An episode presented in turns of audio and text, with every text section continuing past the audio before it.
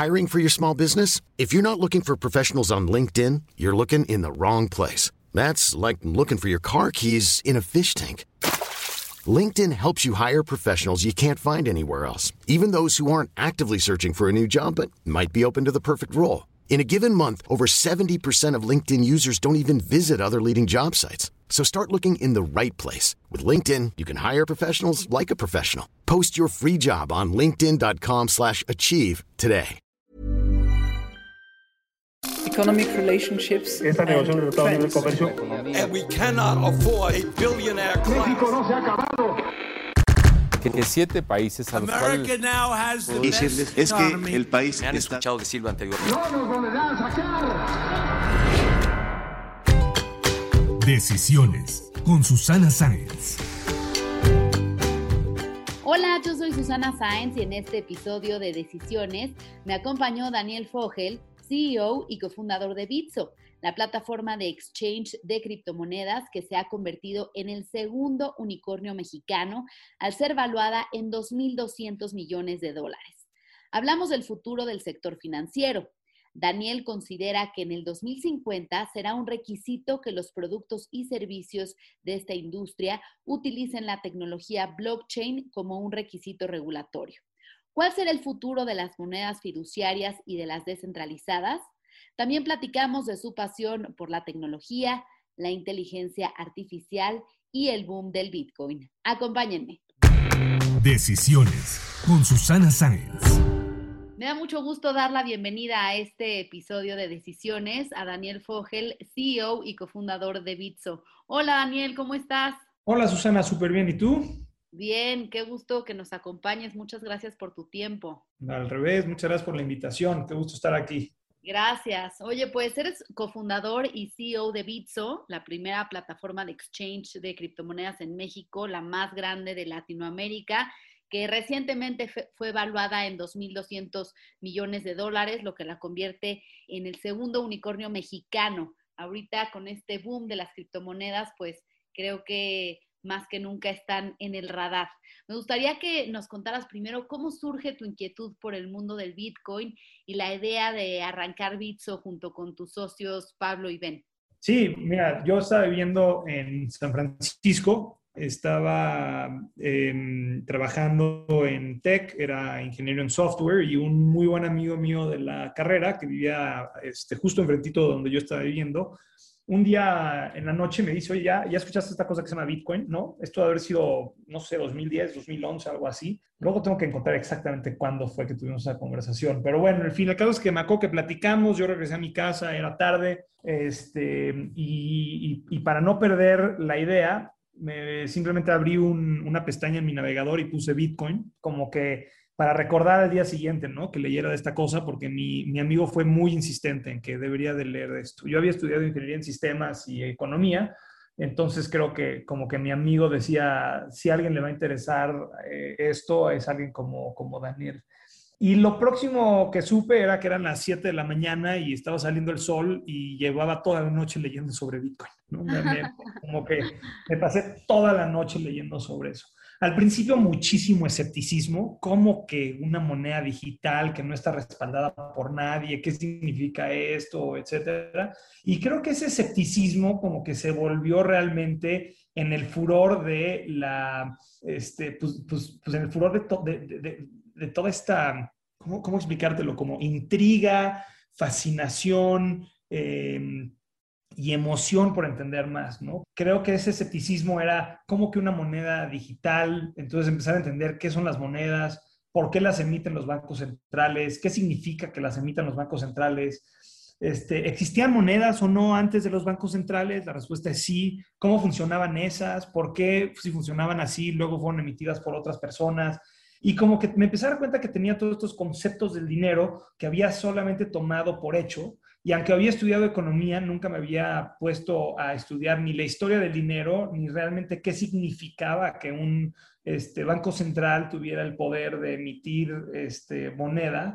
y simplemente como que se me hizo increíblemente interesante como una alternativa, ¿no? Y más allá de, solamente la alternativa, sino también todo lo que podría ser posible si tuvieras monedas este, digitales de valor que se pueden transferir fácilmente con estos protocolos abiertos. Y mucha gente le dice esto en inglés, el, el rabbit hole, ¿no? Este, Caer en ese, en, creo, creo que viene de la película de Alicia en País de las Maravillas, cuando ella brinca a este hoyo persiguiendo al, al conejo y se, encuentra y se encuentra todo un mundo que nunca, que nunca había explorado. Y para mí creo que fue exactamente lo mismo. Y, y esa fue realmente el principio. Y luego pues fue leer, platicar, debatir, convencer este, cuando me fui a hacer mi maestría, platicaba de este tema con quien sea que me quisiera escuchar, maestros, este, amigos, eh, todo tipo de cosas.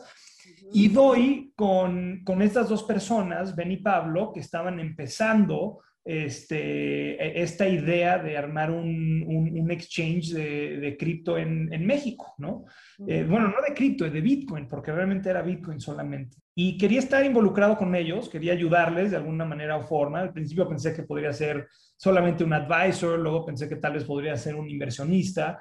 Y ellos, este, ellos estaban avanzando con, con, con el proyecto de Bitso y, en algún punto este, creo que mutuamente hubo mucho interés de, hacer algo juntos y me uno al, al proyecto este, de Bitso en una etapa muy temprana y, pues ahora ahí llevo siete años de mi vida construyendo esta, esta empresa, ¿no? Con ellos y con, y con ahora 300 y tantas personas que trabajamos en, en Bitso. Ya 300 personas, oye, yo me acuerdo de las primeras entrevistas que te hice en sus oficinas, que pues no sé, eran 20, máximo 300, wow. La que eso es una de las cosas que, que te dan más orgullo de construir estas empresas, es eh, el equipo que vas armando, la gente que vas contratando, las experiencias que se van creando. Y sí creo que hoy en día somos, mira, de hecho, si me das un segundito, digo exactamente cuánta gente somos en la empresa, pero ahorita, al día de ahorita, somos 335 personas en Bitso. Wow. No, pues un gran crecimiento en estos siete años. Y también me gustaría que nos platicaras, después de eh, pues, este desarrollo que han llevado a cabo,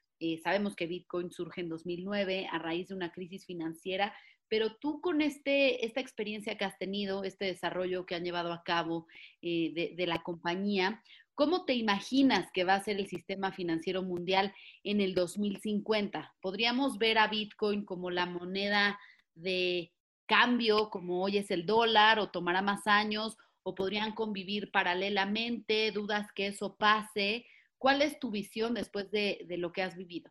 Sí, yo creo que vamos a ver una reinvención total del sistema financiero global y yo creo que mientras más gente empiece a entender esta tecnología, cómo funciona, cuáles son las ventajas y sus riesgos y y como cualquier tecnología nacente, la tecnología todavía tiene limitantes importantes, ¿no? Eh, hay, problemas como el consumo de electricidad, hay problemas como el, procesamiento de las transacciones o el límite en el procesamiento de las transacciones.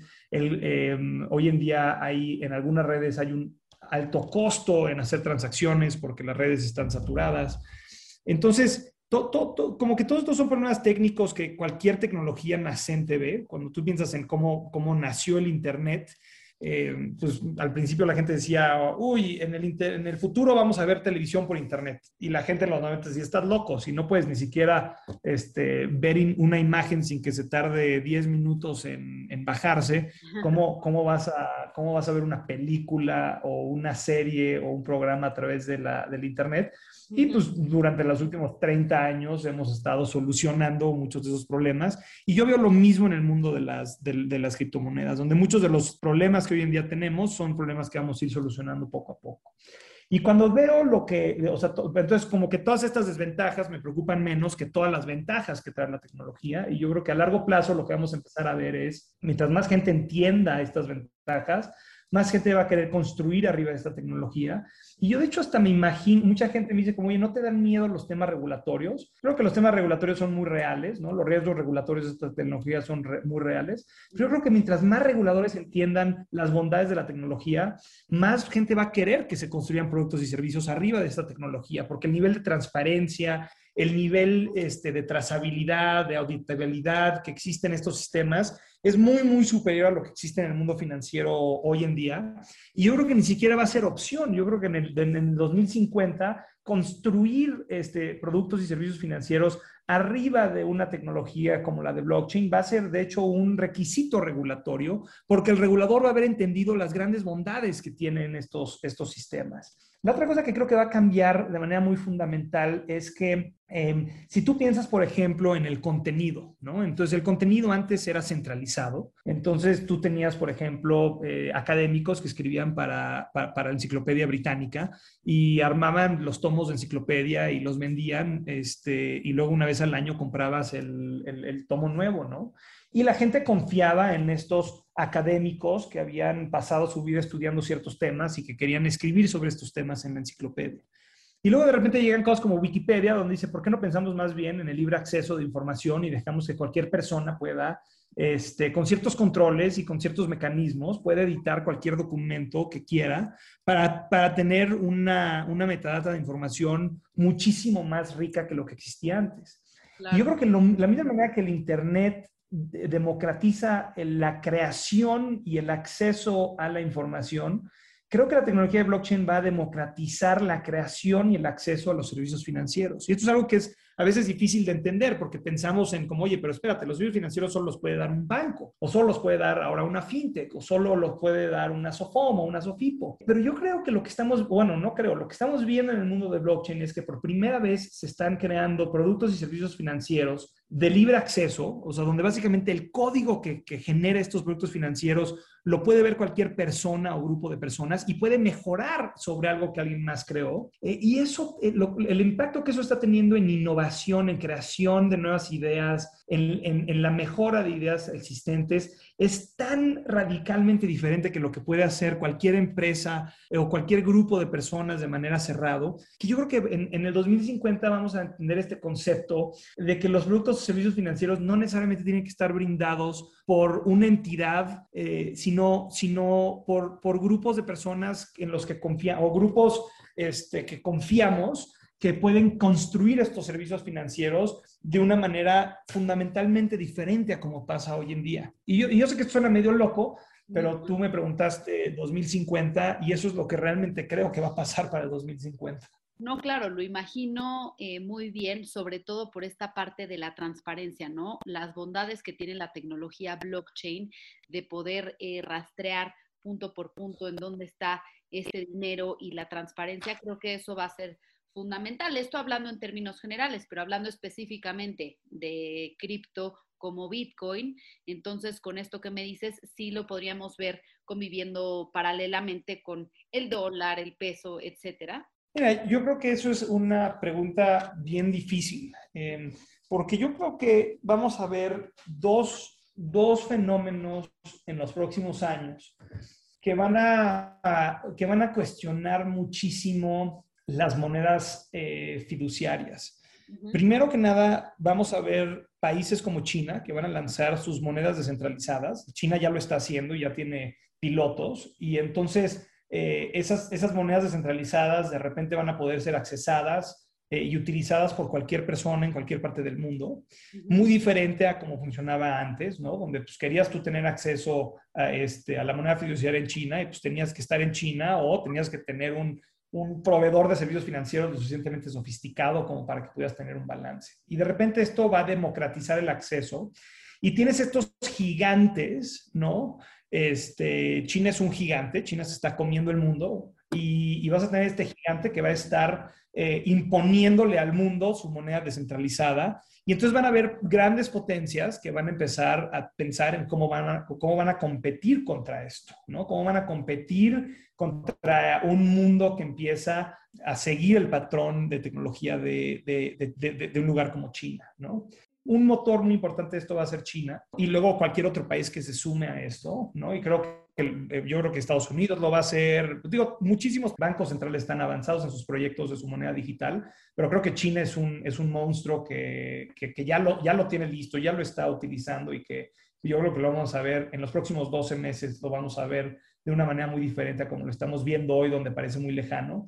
Y la segunda, yo creo que va a haber, va a haber esta iniciativa por empresas eh, privadas de, que, estas empresas que tienen muchísimo, em, eh, o sea, muchísimo alcance, de empezar a pensar en sus propias monedas digitales, ¿no? Entonces, pues estamos viendo lo que está pasando con Facebook, ¿no? Y, el, proyecto que antes era Libra, ahora se llama Diem. Y, y, yo creo que, bueno, y sabemos que Facebook no es el único, ¿no? Estamos viendo este, diferentes empresas que están explorando este, pues un futuro así. Entonces, yo creo que la presión de estas dos cosas va, a hacer pensar a los países en, yo creo que de dos maneras. Bueno, de tres maneras. Uno es, mira, lo voy a ignorar, eh, yo no entiendo nada de esto, lo voy a ignorar y, entonces mm, ahí quién sabe qué pase, algunas de estas triunfarán en algunos países, etcétera. Habrá países que van a decir, voy a tratar de construir la mía y van a tener que jugar este catch up, como, como dicen en inglés, ¿no? Van a tratar de tratar de, construir las cosas lo suficientemente rápido como para tener un chance en, pelear en esta batalla. Y luego van a haber países que van a decir, oye, ¿yo qué prefiero? Prefiero algo como Bitcoin, en donde nadie es dueño, nadie tiene influencia, es un protocolo completamente descentralizado, etcétera, etcétera. O yo creo, o yo creo en un futuro donde quiero utilizar dólares este, tokenizados o yuanes tokenizados este, o digitales y, cuál prefiero de esos, de esos mundos. Y habrán algunos que van a decir, pues adopto alguno de estos que ya existe, ¿no? Y olvido eh, y, pierdo este, este instrumento de política monetaria que para mí es tan importante. Y la otra va a ser, pues adopto tal vez algo más neutral como el Bitcoin porque no me siento cómodo este, adaptando algo, eh, algo donde alguien más tiene más injerencia que yo.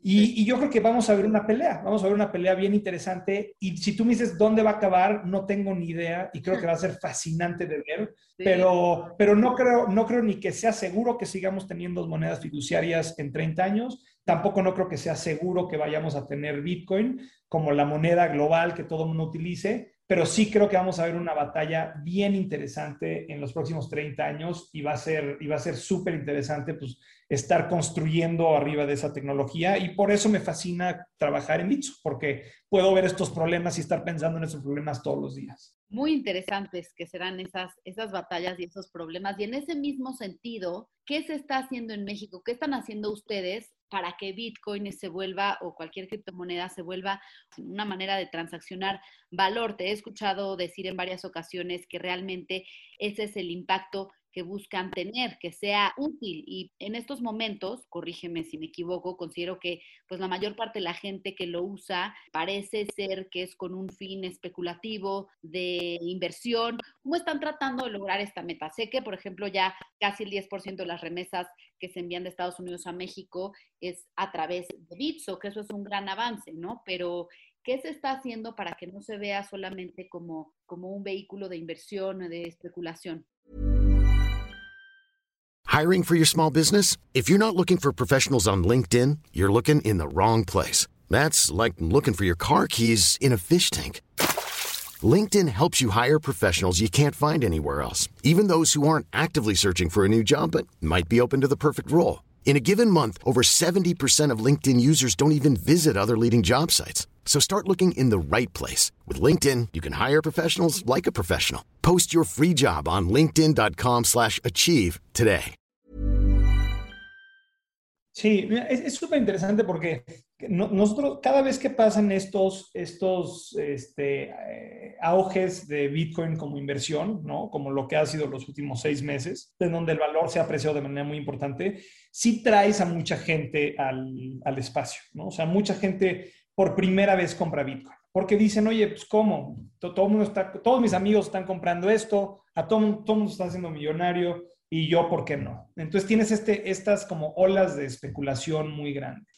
Estas olas de especulación tienen dos efectos, uno muy positivo y uno negativo. Uno muy positivo es que la gente empieza a utilizar la tecnología, compra una criptomoneda, la transfiere y ve lo que es posible, ¿no? Y eso es como, yo lo pienso como cuando metías a, a una persona a utilizar Internet por primera vez. Entonces, entran y utilizan y dicen como, wow, esto es esto como que realmente es un poco diferente, ¿no? Y, estoy hablando de la gente que la utiliza para algo que puede ser mover esas criptomonedas a otra plataforma, puede ser hacer un pago en criptomonedas, puede hacer cualquiera de estas cosas. Pero luego tienes otras personas que básicamente compran estas monedas simplemente como especulación Y la verdad es que el mercado pues tiene sus altas y bajas. Y cuando hay estas bajas, pues hay gente que lamentablemente pierde parte de su inversión y por eso siempre hemos tratado de ser muy cuidadosos, de decirle a la gente, por favor no inviertas algo que no estés dispuesto a perder, por favor edúcate antes de que hagas una inversión. Importante, tenemos toda una página de educación en Bitso que es edu.bitso.com.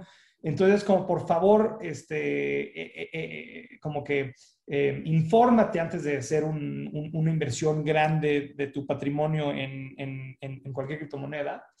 Pero lamentablemente hay gente que de todas maneras así lo hace, ¿no? Que no escucha, que, que, simplemente quiere meter una, una, cantidad importante y que luego pues tienen una, pues tienen una pérdida de valor, ¿no? y mucha de esa gente le cuesta luego mucho trabajo regresar al, al ecosistema. El reto que nosotros tenemos como empresa es tratar de exponenciar el primero, ¿no? Tratar de exponenciar la gente que, a más, que, que, igual está entrando por un tema de especulación, pero que sale entendiendo que esto es fundamentalmente diferente y mejor que lo que existe hoy en día. Y, y, que luego esa es gente que luego empieza a construir cosas, empieza a, empieza a pensar cómo pueden utilizar el Bitcoin o las criptomonedas en su negocio, eh, y, ahí, por ejemplo, lo que hemos visto es, tenemos ciertas métricas en Bitso que dependen mucho del precio de Bitcoin. ¿no? Entonces, mucha de la gente que está pues, especulando, pues mientras el Bitcoin sigue creciendo, pues la gente en valor, pues la gente sigue entrando y comprando, ¿no? Pero cuando empieza a bajar de valor, pues la gente empieza a estar menos interesada. Entonces, tenemos mucho, tenemos como que muchas métricas que siguen el precio de Bitcoin. Pero luego tenemos todo un sinfín de métricas que no siguen el precio de Bitcoin. Y esas son las que a nosotros nos fascinan, ¿no? Entonces, por ejemplo, hablaste del tema de las remesas, pero hoy en día tenemos en la plataforma miles de freelancers, pero miles de freelancers que están obteniendo pagos en, en, monedas estables, ¿no? Entonces, una moneda estable es algo que cuando nosotros lanzamos Bitso, pues no se nos ocurría que podría, o sea, como que ya había gente que estaba platicando de estas cosas, pero realmente no existían al nivel en, en el cual existen hoy en día, ¿no? En donde tú puedes básicamente agarrar un, o sea, tienes todas las propiedades de Bitcoin, la transparencia, la que puedes utilizarlo los 365 días del año, los 7 días de la semana, 24, 7, etcétera, etcétera. Pero donde tienes esta, este, donde no tienes este componente de volatilidad, porque están respaldadas por una moneda fiduciaria que puede ser, por ejemplo, el dólar o podrían ser los pesos, etcétera. La cantidad de freelancers en la, o sea, en todo la TAM que están recibiendo hoy en día pagos en monedas estables por trabajo que ellos están haciendo en sus países, pero a compañías internacionales, es una métrica que en Bitso nada más crece y crece y crece y crece y que no traquea el precio de Bitcoin. O sea, no tiene una correlación con el, precio de Bitcoin. Y ese tipo de casos de uso en donde la gente no tiene que tener una cuenta de banco que, que, abra, que, que le maneje dólares o donde no tengan que sufrir de malos tipos de cambio que le da un banco cuando está haciendo, cuando está recibiendo una transferencia internacional, o no tiene que esperarse los tres a cinco días en recibir esa transferencia y que saben perfectamente dónde está su dinero. Todas estas cosas que empiezan, y muchos de estos freelancers son freelancers que entran con especulación, ¿no? O sea, que entran y dicen, a ver, yo quiero entender qué es esto, y luego ven cómo funciona, y luego lo ofrecen a sus clientes, ¿no? Como como un potencial método de pago y los clientes, a su vez, o sea, las personas que los están contratando para hacer estos productos o servicios, a su vez lo ven y dicen como, oye, esto está súper interesante, ¿no? Como que me estoy ahorrando dinero, es bien fácil y esta persona lo prefiere y me da la capacidad de hasta escalar mi operación de contractors que tengo a nivel internacional porque hacer los pagos se vuelve muchísimo más fácil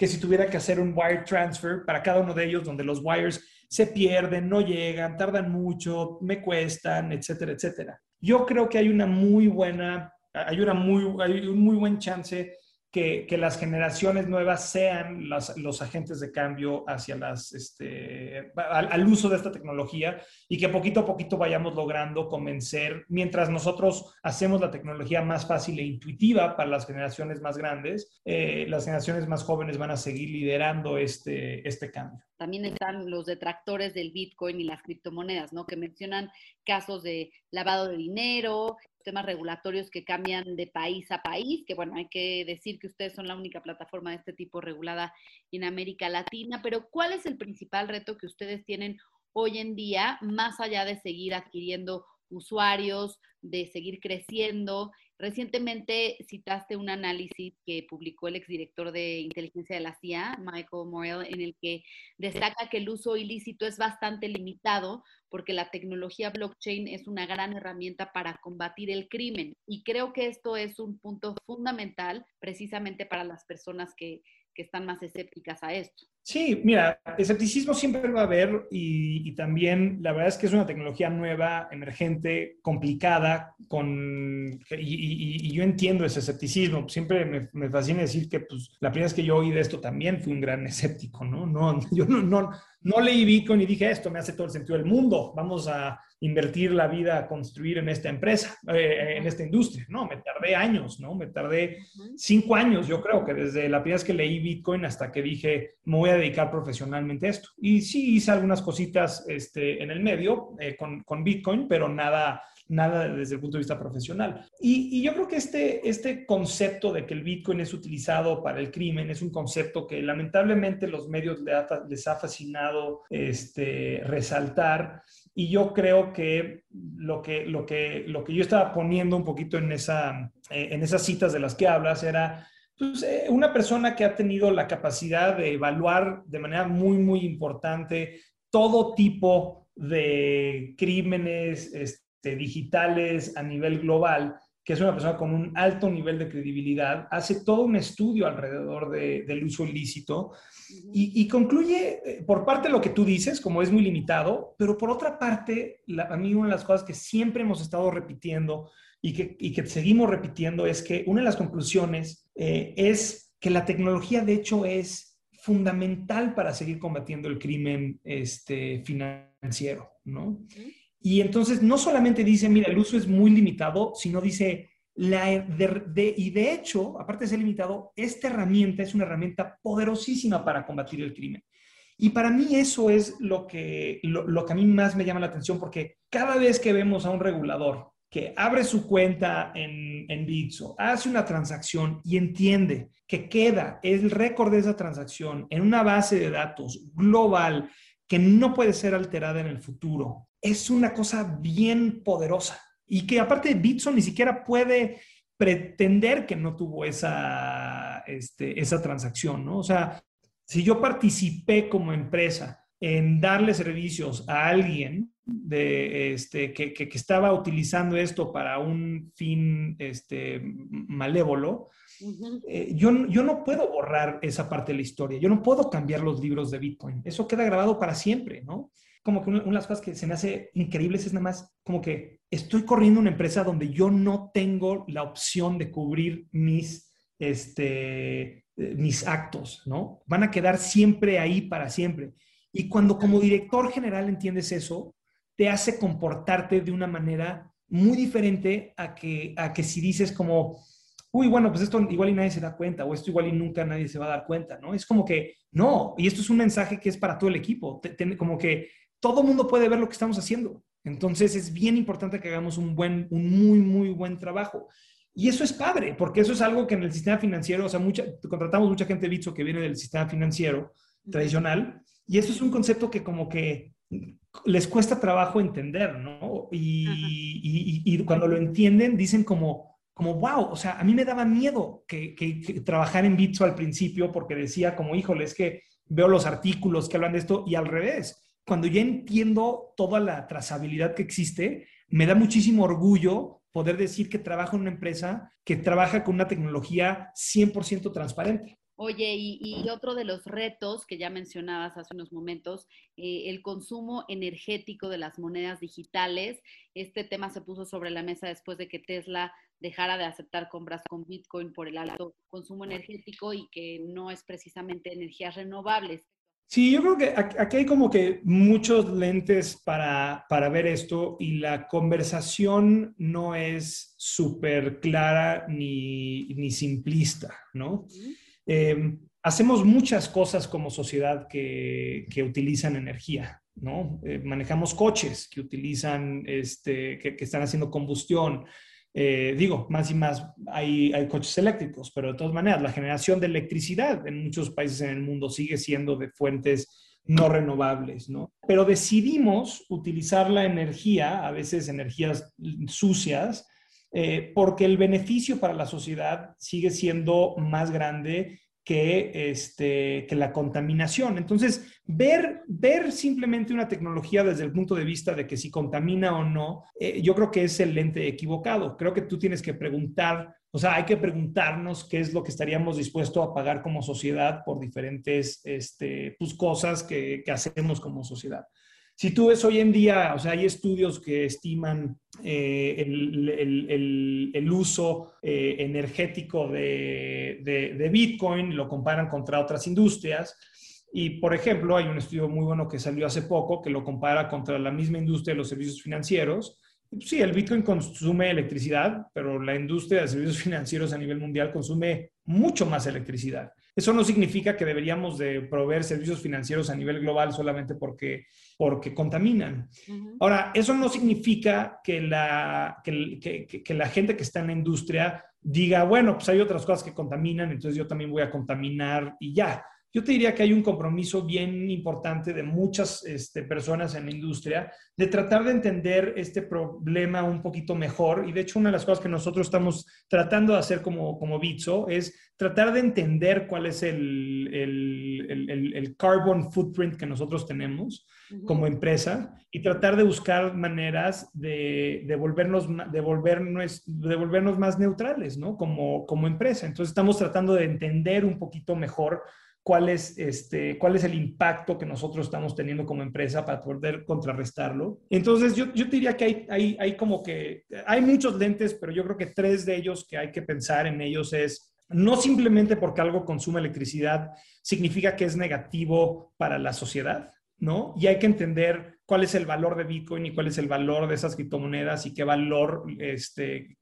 qué, valor estamos extrayendo como sociedad. El segundo es, eh, muchas empresas eh, y muchas personas que trabajan en esta industria están comprometidos en tratar de reducir el impacto ecológico de esta tecnología, aparte porque creemos que hay maneras de solucionarlo. Y el tercero es, creo que hay eh, a, nivel como protocolo y cómo funciona la tecnología de, blockchain y de cripto de manera fundamental, han habido eh, avances muy importantes desde el punto de vista eh, tecnológico, el avance a nuevos paradigmas para reducir de manera importante el impacto este, energético que, esta industria está teniendo en el mundo. Eh, creo, que hay, creo que hay argumentos muy buenos hacia los dos lados y creo que lo que tenemos que hacer como, como, como industria es entenderlos mejor y tener un plan de acción para, eh, para mejorarlo, ¿no?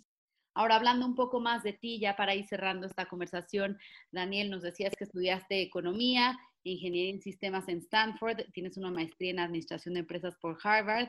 Desde niño eres fan de la tecnología. ¿Cuál crees que es tu misión a través eh, precisamente de la tecnología? Si no estuvieras en el mundo de las criptomonedas, también en qué otra industria te hubieras visto. Mira, yo, soy una persona que este, ha tratado de utilizar la tecnología para optimizar todos los aspectos de mi vida. Entonces, me, me, me fascina el pensar en que como sociedad podemos encontrar mejores maneras de hacer las cosas. Y por eso me fascina lo que hago en Bitso, porque creo que he encontrado una mejor manera de cómo pensar en el mundo y creo que podemos realmente, con mucho trabajo y mucho esfuerzo, pero cambiar y democratizar el acceso a los servicios financieros de una manera que nunca se ha vivido antes. Eh, entonces, si, imagínate que si yo no estuviera en esta, en, esta industria, ¿qué estaría haciendo? Te diría que seguramente algo en donde estemos utilizando la tecnología para, para cambiar la manera en la que funciona el mundo hoy en día. Y hay millones de cosas que me llaman la atención, em, pero una de ellas es el uso de, inteligencia artificial este, de manera muy generalizada, porque creo que em, e, e, e, es un tema que yo creo que entendemos poco y donde en un, en un periodo muy corto de, en un lapso muy corto de tiempo vamos a ver cambios fundamentales, que creo que ya medio los estamos viviendo todos, cuando prendes Netflix y te enseña exactamente lo que quieres ver o, o este, eh, platicas con un amigo de algo y luego te aparece un anuncio sobre eso y dices, ay, me estaré escuchando mi teléfono.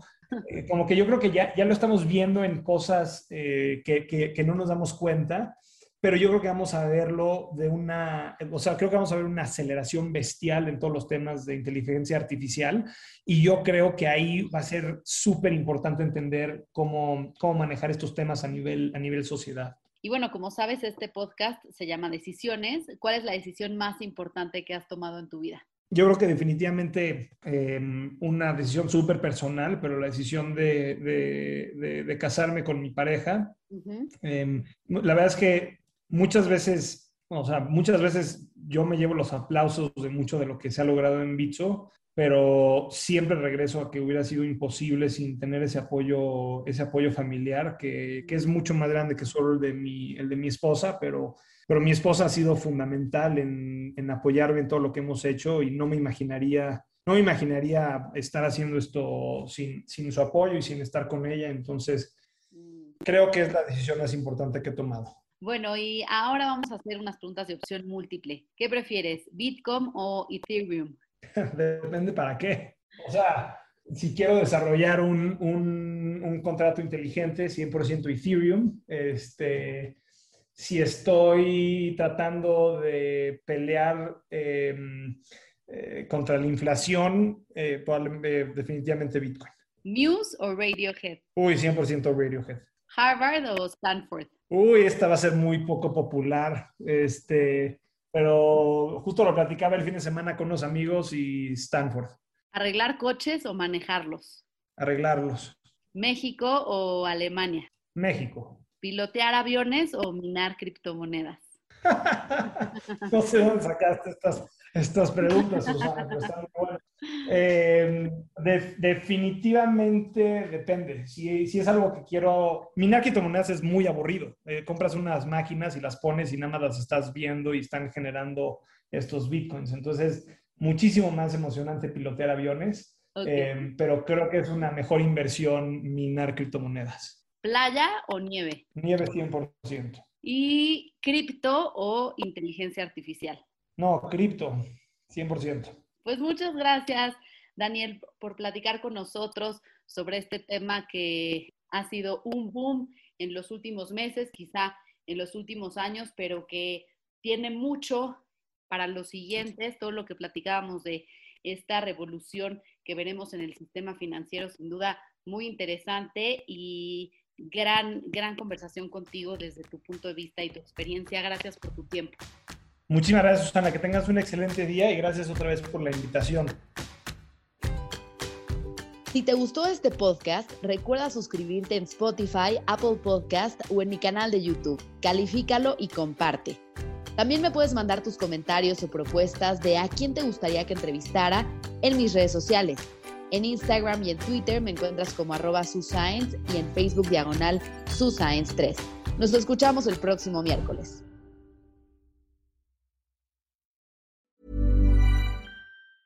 Planning for your next trip? Elevate your travel style with Quince. Quince has all the jet-setting essentials you'll want for your next getaway, like European linen, premium luggage options, buttery soft Italian leather bags, and so much more. And it's all priced at 50 to 80% less than similar brands. Plus, Quince only works with factories that use safe and ethical manufacturing practices. Pack your bags with high-quality essentials you'll be wearing for vacations to come with Quince. Go to quince.com slash trip for free shipping and 365-day returns.